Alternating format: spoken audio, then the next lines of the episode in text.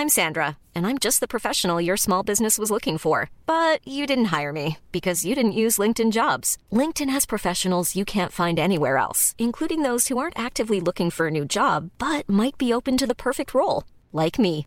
In a given month, over 70% of LinkedIn users don't visit other leading job sites. So if you're not looking on LinkedIn, you'll miss out on great candidates like Sandra. Start hiring professionals like a professional. Post your free job on linkedin.com/people today.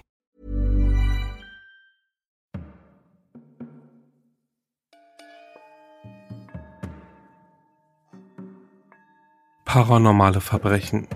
Der Podcast über paranormale Ereignisse, gruselige Geschichten und urbane Legenden. Wahrheit oder Fiktion? Traum oder Realität? Märchen oder Albtraum? Wer weiß das schon so genau? Ich bin Alex und ich möchte dir etwas erzählen.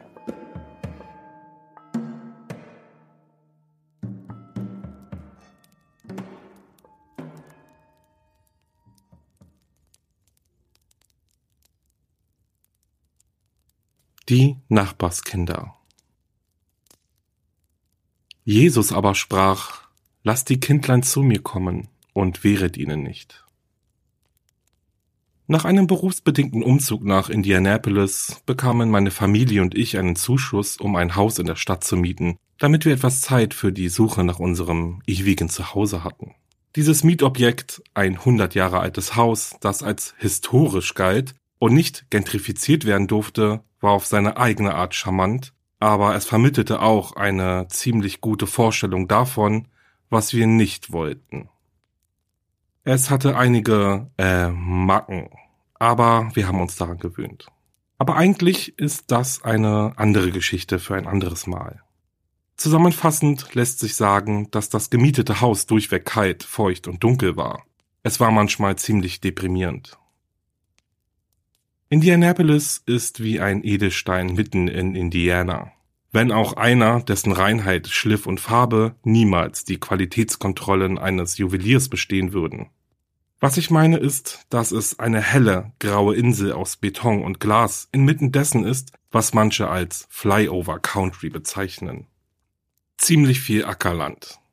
Indy hat nicht viel an Vorstädten zu bieten. Das zentrale Geschäftsviertel ist von einem ziemlich hässlichen Industriegebiet umgeben, das mit Slums und Wohnwagenparks übersät ist und fast sofort in offene Felder übergeht.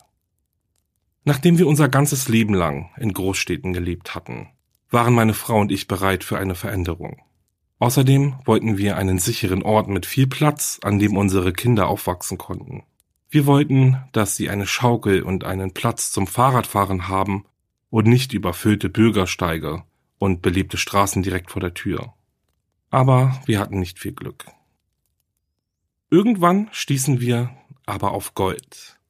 Etwa 20 Meilen außerhalb des Stadtzentrums fanden wir ein Grundstück. Landwirtschaftlich genutztes Land, das in ein Wohngebiet umgewidmet worden war, das mitten in den weiten offenen Feldern lag, mit einem schönen Baumbestand im hinteren Teil des Grundstücks als Bonus. Der nächste Nachbar war eine Pferdefarm, etwa eine halbe Meile die Straße hinunter. Es war ein Ort, an dem wir unser Traumhaus bauen konnten. Also legten wir das Geld an, fanden einen Architekten und einen Bauunternehmer und begannen mit dem Bau. Die erste Panne während der Bauarbeiten sollte ein Vorzeichen für das sein, was noch kommen sollte. Aber damals hielten wir sie nur für eine Unannehmlichkeit. Da ich selbst Ingenieur bin, verfolgte ich die Bauarbeiten genau. Ich besuchte die Baustelle täglich und hatte vor, alles vom ersten Spatenstich bis zum letzten Nagel im Teppichboden zu beobachten. Das Bauunternehmen begann mit den Ausarbeiten für den Keller und die Fundamente. Sie kamen gut voran, bis zu einem schicksalhaften Tag. Als ich nach der Arbeit auf der Baustelle auftauchte, waren die Männer des Bauunternehmens weg. Die Geräte waren verschwunden und am Rande des Lochs stand ein großer und offensichtlich alter Metalltank auf dem Boden. Oh je. Ich rief sofort den Vorarbeiter an und er erzählte mir, dass sie beim Graben eine Zisterne aus Ziegelstein durchbrochen hatten, die sich etwa 15 Fuß unter dem Boden befand. Sie hatten den Metalltank in der Nähe des Brunnens gefunden und ihn herausgezogen. Er musste von der EPA auf Umweltgefahren untersucht werden und das würde sie etwa eine Woche zurückwerfen. Er machte sich jedoch mehr Sorgen darüber, wie er um das tiefe Loch herum arbeiten sollte. Das Auffüllen mit Erde würde später zu Setzungsproblemen führen. Und mit Beton konnte er es sicher nicht auffüllen. Das hätte die Baukosten um Zehntausende Dollar in die Höhen getrieben. Als ich meinen Freunden von dem Hindernis erzählte, über das mein Bauunternehmer gestolpert war, scherzten fast alle von ihnen, was kommt als nächstes? Eine alte indianische Begräbnisstätte? Ich lachte. Damals hatte ich noch Sinn für Humor.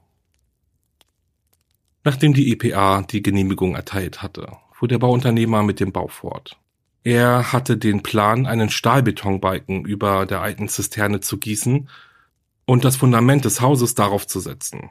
So hatte ich den Vorteil, dass die Nordwand meines Hauses von einem sehr tiefen Fundament gestützt wurde. Kein schlechtes Geschäft, aber selbst nachdem ich dort eingezogen war und jahrelang gewohnt hatte, machte mir der Gedanke an diesen großen dunklen leeren Raum unter meinem Kellerboden irgendwie Angst. Während des gesamten Baus des Hauses gab es keine weiteren Probleme. Abgesehen von den üblichen Abweichungen von den Plänen der Lieferung falscher Materialien es gab keine großen Überraschungen mehr. Obwohl sie bei den Erdarbeiten im Garten gelegentlich interessante Ziegelsteine oder antike Werkzeuge fanden. Nach der Fertigstellung war unser neues Zuhause das komplette Gegenteil des Mietobjekts, aus dem wir ausgezogen waren. Der Grundriss war offen und luftig, mit viel Licht, das durch die Fenster in jeder Wand hereinströmte. Ein besonders beliebter Ort für die ganze Familie war ein großer, ganz aus Glas bestehender Wintergarten im hinteren Teil des Hauses. Der perfekte Ort, um es sich im Wintergarten auf der Couch gemütlich zu machen und zu lesen oder um im Sommer den Kindern beim Spielen zuzusehen. Im Herbst hatten wir einen wunderschönen Blick auf den Wald und die wechselnden Farben der Blätter. Es war perfekt. Zumindest für eine Weile. Ein paar Wochen nachdem wir eine riesige Schaukel und ein Spielhaus für unsere beiden Jungs aufgebaut hatten, bemerkte ich zum ersten Mal die vier Kinder, die in unserem Garten spielten. Zwei Jungen und zwei Mädchen. Das älteste der Mädchen schien Anfang 20 zu sein, und das jüngste, ihr Bruder, wie ich annahm, war vielleicht fünf oder so. So alt wie mein jüngster Sohn. Die Jungen waren in Overalls gekleidet, die Mädchen in einfache Schichten. Ihre Kleidung erinnerte mich an die Amish, und da der nächste Nachbar die Pferdefarm war, nahm ich natürlich an, dass die Kinder zu dem Ehepaar gehörten, dem der Hof gehörte. Seltsam. Wir hatten sie beim Einzug in das neue Haus kurz kennengelernt, und sie hatten nie erwähnt, dass sie Kinder hatten. Aber manche Menschen sind eben komisch. Ich war froh, die Kinder zu sehen. Ich hatte gedacht, dass meine eigenen Kinder niemanden haben würden, mit dem sie spielen könnten. Keine Freunde. Und hier waren vier Kinder, die offensichtlich ganz in der Nähe wohnten. Ich öffnete die Hintertür und trat auf die Terrasse hinaus. Hallo Leute! Kaum hatte ich die Worte ausgesprochen, da reagierten die Kinder. Sie sahen zu mir auf, schienen erschrocken zu sein und rannten los. Wartet! Es ist okay. Ihr dürft gerne. Ich brach ab. Ich hoffte, dass ich sie nicht erschreckt hatte.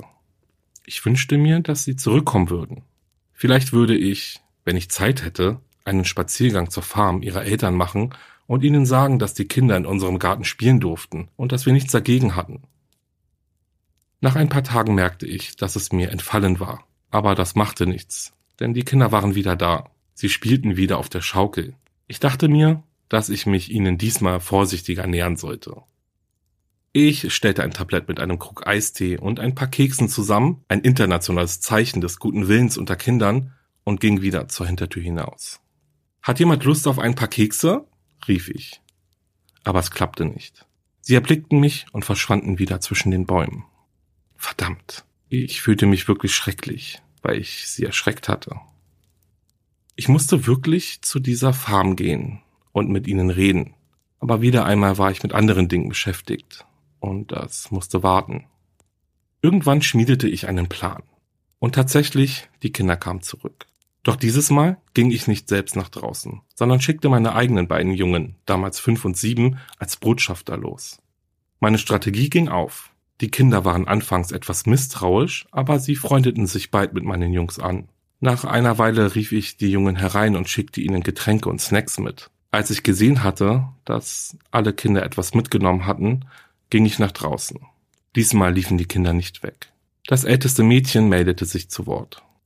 Bitte verzeihen Sie uns, Sir. Wir hatten nicht die Absicht, hier ohne ihre Erlaubnis zu spielen. Unsinn, erwiderte ich. Ihr könnt alle kommen, wann immer ihr wollt, ob meine Jungs da sind oder nicht. Wir sind Nachbarn. Die Kinder bedankten sich mit einem Chor von Dankesworten. Nun, ich lasse euch in Ruhe. Ich bin froh, dass ihr Kinder da seid. Ich bin mir sicher, dass meine Jungs eure Gesellschaft genießen werden. Meine Jungs genossen ihre Gesellschaft. In den folgenden Wochen wurden sie alle zu den besten Freunden. Meine Jungs begannen zu fragen, ob sie zum Spielen auf den Kinderbauernhof gehen dürften. Und ich zögerte zunächst wegen ihres Alters, gab aber bald nach. Die Kinder schienen ja so nett und höflich zu sein. Und das älteste Mädchen war in dem Alter, das meine Frau und ich als Babysitteralter bezeichneten, so dass ich dachte, dass sie bei ihr sicher waren. Eines Tages kamen meine Jungs mit schmutziger Kleidung nach Hause, schmutziger als sonst, und ich fragte sie, was sie gemacht hätten. Nichts war die übliche Antwort, aber dieses Mal schien mein ältester Sohn, damals acht Jahre alt, wirklich aufgeregt zu sein. Wir haben uns den Friedhof angesehen, Papa. Mann, das war ein Schock für mich. Ich hatte den Eindruck, dass es um uns herum nichts gab. Welcher Friedhof? Der Wald, sagte mein Junge. Die anderen Kinder haben ihn uns gezeigt. Nun, das musste ich mit eigenen Augen sehen. Ich war ja auch einmal ein Kind gewesen und erinnerte mich daran, dass ich Orte erfunden hatte. Ein altes Bootshaus wurde für mein jüngeres Ich zu einer Festung. Ein Fischteich erschien mir wie ein Ozean. Die Kinder hatten wahrscheinlich einige interessant aussehende Felsen gefunden und sich vorgestellt, dass es Grabsteine waren. Trotzdem fragte ich, ob sie es mir zeigen könnten. Mein jüngerer Sohn war müde und ging direkt nach oben, um ein Bad zu nehmen. Aber mein älterer Sohn, immer noch voller Energie, wollte unbedingt mitkommen. Es wird schon dunkel, Papa. Wir gehen besser hin, solange wir noch sehen können. Er führte mich in den Wald, auf der Rückseite unseres Grundstücks. Unnötig zu sagen, dass ich schockiert war von dem, was ich sah. Ich will verdammt sein, murmelte ich vor mich hin. Dort hinten in den Wäldern gab es einen Bauernhof. Ein kleiner zwar, aber dennoch ein Bauernhof. Er war in einem baufälligen Zustand und nicht mehr bewohnt. Es gab kein Haus mehr, aber eine kleine, halb verfallene Scheune, einen Pferch, der aussah, als hätte man dort einmal Schaf oder Ziegen gehalten, und ein großes, niedriges Gebäude, ebenfalls eine Scheune, aber vielleicht für Kleintiere oder Hühner. Dahinter stand ein alter Lastwagen. Kein Lastwagen, wie man ihn sich normalerweise vorstellt, sondern ein Kastenwagen auf Wagenrädern. Und mittendrin ein Friedhof. Ich will verdammt sein, wiederholte ich. Es waren fünf Grabsteine zu sehen, zwei große und drei kleinere, von denen der kleinste etwa einen Meter im Quadrat groß war in der Mitte davon, umgestürzt von einem Baum, der ihn praktisch umwachsen hatte, befand sich ein großes, prismenförmiges Monument mit einer grob gemeißelten Kugel auf der Spitze, in die einige Namen eingemeißelt waren. In den größten Buchstaben stand Baden, wahrscheinlich der Familienname. Noch immer überrascht sah ich mir schnell die kleineren Steine an. Sie stammten aus den frühen 1900er Jahren und ich rechnete schnell nach dass die Bewohner der Gräber zwischen weniger als einem Jahr und 38 Jahre alt waren. Ich weiß nicht, wieso ich das nicht zuvor gesehen hatte. Ich war zuvor ein kurzes Stück in den Wald hineingewandert, hatte diesen Hof aber irgendwie übersehen. Zugegeben, die Scheune, das höchste Gebäude, war verwittert, und ihre Bretter waren grau geworden und passten zu den umliegenden Zedern, aber trotzdem, sie stand nur etwa 25 Meter vom Waldrand entfernt. Sobald ich wusste, dass es da war, wurde es offensichtlich. Ich schaute jeden Morgen vor meinem Schlafzimmerfenster darauf. Das war es definitiv wert, untersucht zu werden. Ich recherchierte alles, was ich im Internet und in der örtlichen Bibliothek finden konnte. Es schien, dass diese Pionierfriedhöfe überall in Zentralindiana zu finden waren. Eine schnelle Suche ergab mindestens drei weitere im Umkreis von ein paar Meilen um mein Haus herum. Der Baden-Friedhof, mein Friedhof, war jedoch nicht darunter. Aber, lange Rede kurzer Sinn. Es war so. Im späten 19. Jahrhundert durchquerten Pioniere den mittleren Westen auf ihrem Weg zur Westküste Amerikas. Viele von ihnen fanden unterwegs genügend Platz und beschlossen, sich an diesen Stellen niederzulassen. Sie bauten ihre winzigen Gehöfte und verbrachten dort in der Regel ihr Lebensabend. Viele der älteren Familien sind heute noch da. Der Grund für die Konzentration dieser Gehöfte und Friedhöfe in unserer Gegend war die Nähe der späteren Route 40, einer der ersten großen Reisewege durch die Vereinigten Staaten.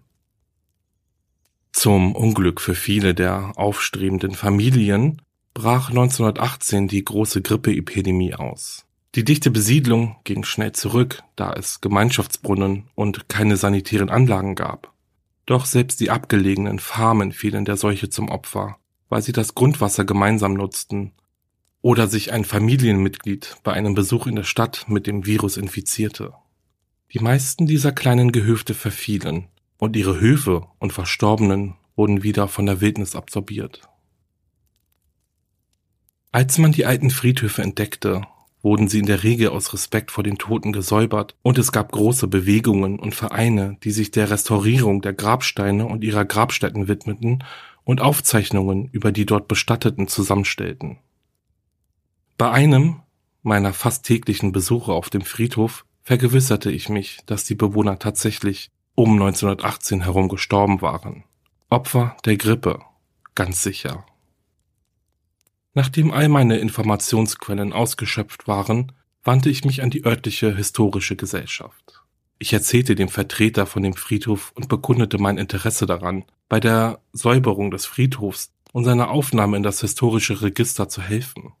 Sie waren begeistert und schickten buchstäblich innerhalb weniger Stunden jemanden los, der sich den Friedhof anschaute. Ihr Name war Jody, glaube ich. Jody und ich gingen hinaus in den Wald. Sie stellte alle möglichen Fragen und erzählte mir ein wenig über die Geschichte der Gegend, die ich größtenteils schon selbst herausgefunden hatte. Sie wies mich jedoch auf ein paar interessante Dinge hin. Sie hatte ein langes Stück Armierungseisen mitgebracht und begann es in den Boden zu rammen. Ja, genau wie ich vermutet habe, sagte sie. Es gibt noch mehr. Mehr? Ja, noch mehr. Mehr Gräber. Sie erklärte, dass die Grabsteine klein waren und nicht auf Betonplatten standen, wie es heute üblich ist, und dass sie daher dazu neigten, im Boden zu versinken.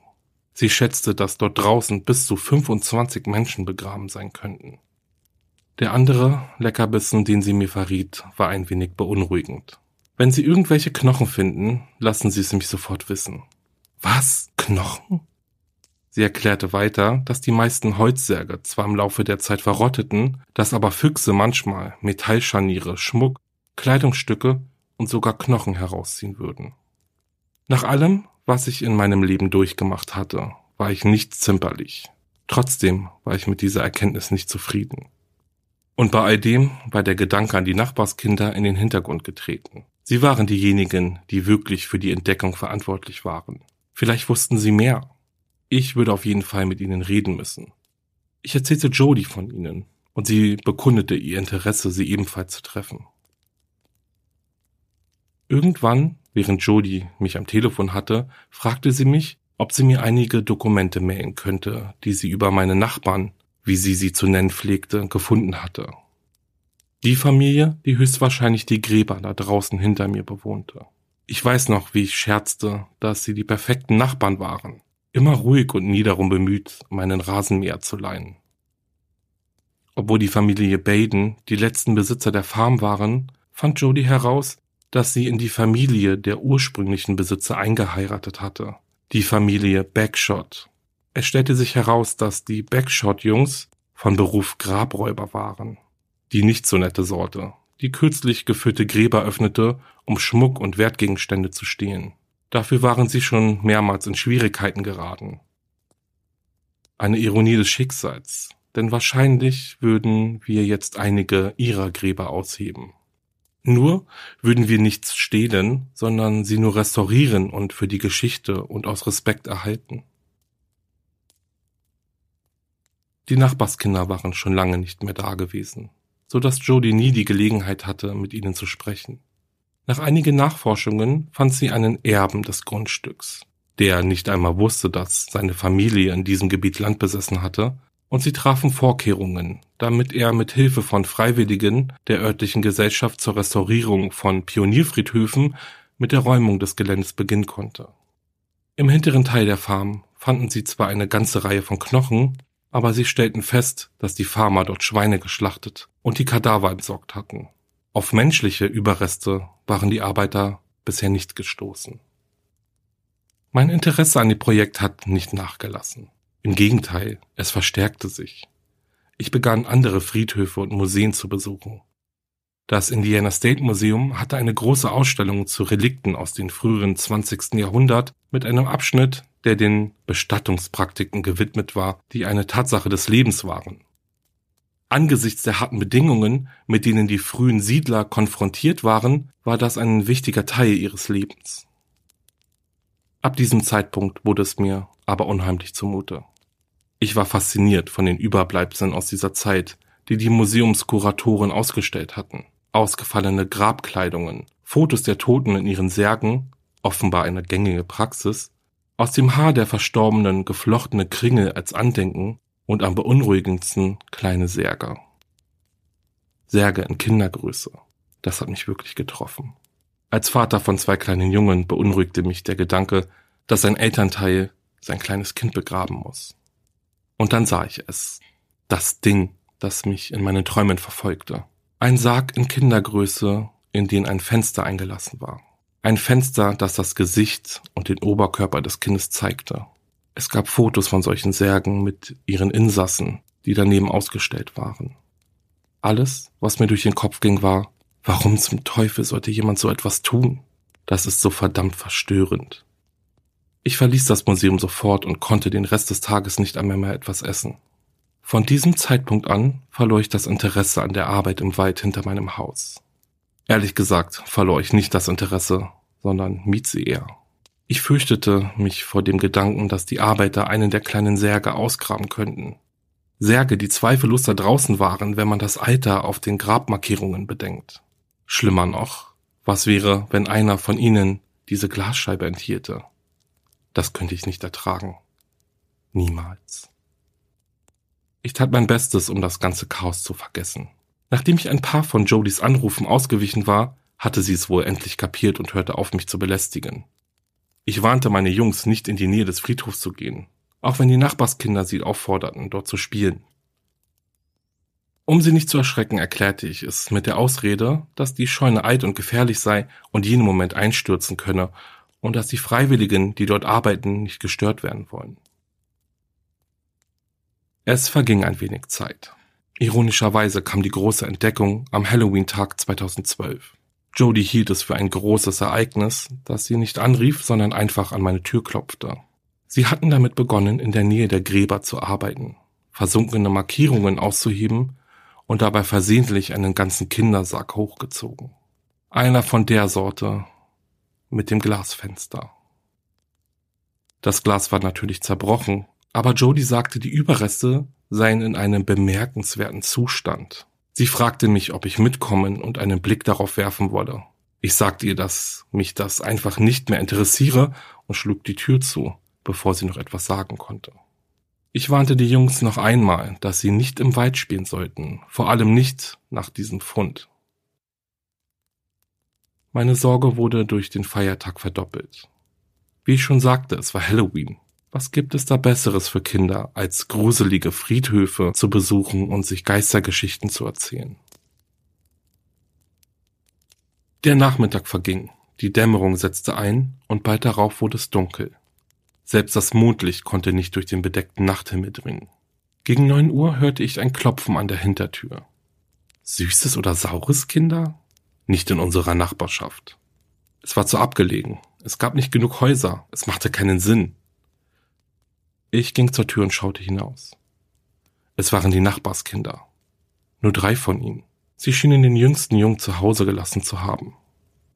Erleichtert öffnete ich die Tür und entschuldigte mich. Tut mir leid, Kinder, ich hätte nicht gedacht, dass wir heute Abend Besuch bekommen. Ich habe wohl nicht vorausgeplant, kicherte ich. Aber wir sehen uns beim nächsten Mal, okay?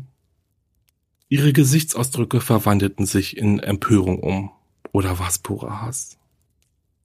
Die Höflichkeit, die sie ihm an den Tag gelegt hatten, verschwand völlig.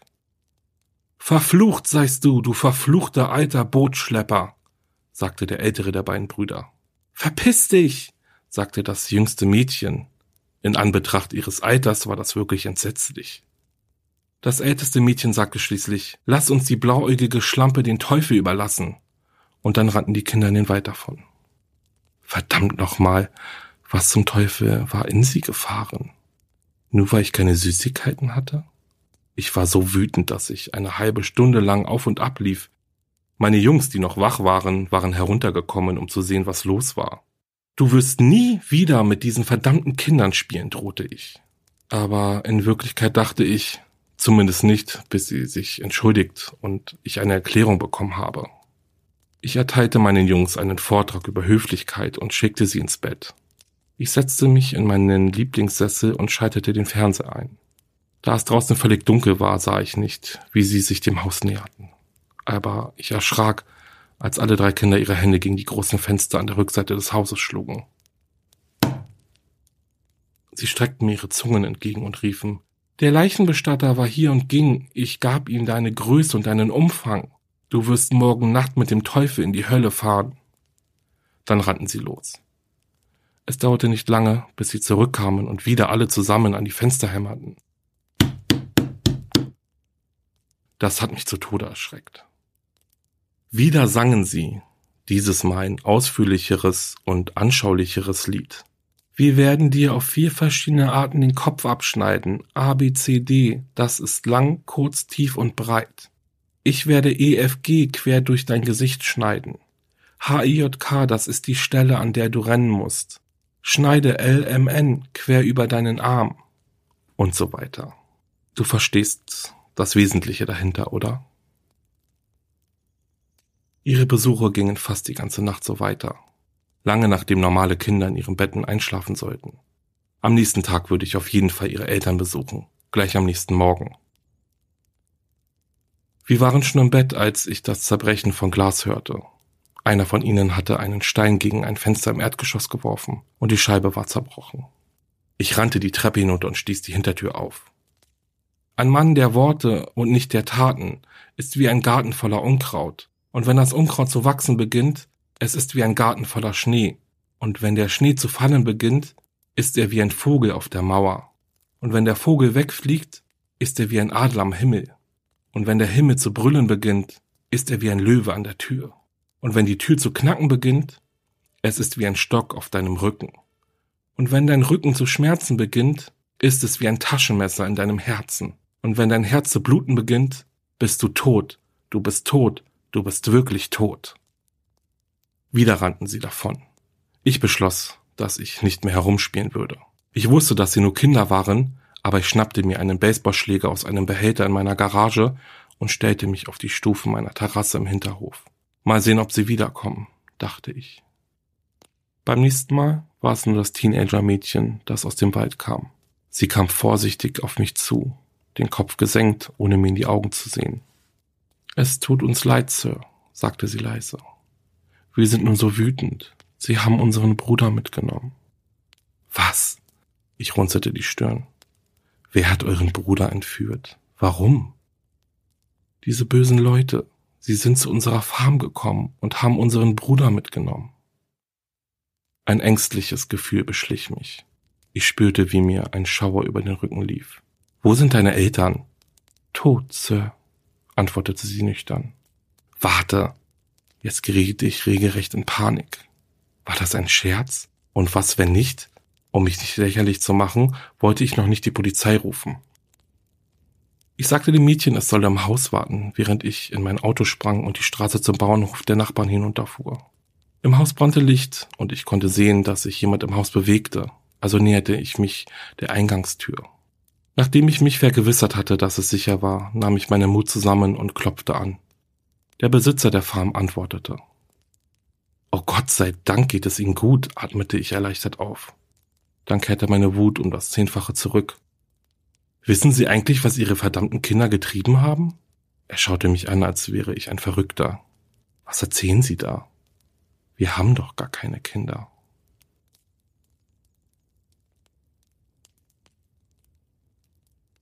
Diese Creepypasta-Geschichte stammt im Original von Kenneth Cole. Alle weiteren Informationen findet ihr in der Folgenbeschreibung.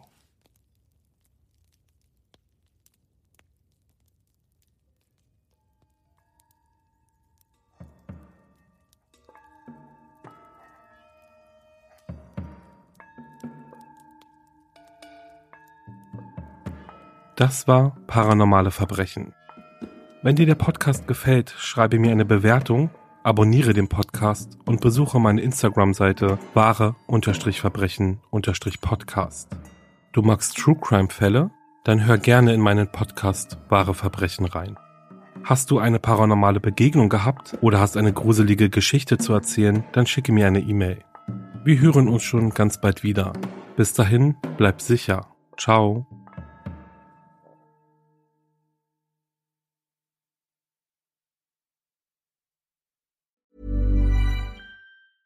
Even when we're on a budget, we still deserve nice things. Quince is a place to scoop up stunning high-end goods for 50 to 80% less than similar brands.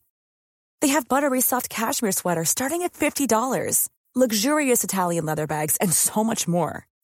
Plus, Quince only works with factories that use safe, ethical, and responsible manufacturing. Get the high-end goods you'll love without the high price tag with Quince. Go to quince.com/style for free shipping and 365-day returns. When you make decisions for your company, you look for the no-brainers. And if you have a lot of mailing to do, stamps.com is the ultimate no-brainer. It streamlines your processes to make your business more efficient, which makes you less busy. Mail checks, invoices, legal documents, and everything you need to keep your business running with stamps.com. Seamlessly connect with every major marketplace and shopping cart. Schedule package pickups and see your cheapest and fastest shipping options from different carriers with rates up to 89% off USPS and UPS rates. And with the stamps.com mobile app, you can take care of mailing and shipping wherever you are. Make the same no-brainer decision as over 1 million other businesses with stamps.com. Sign up with code program for a 4-week trial plus free postage and a free digital scale. No long-term commitments or contracts. That's stamps.com. Code program.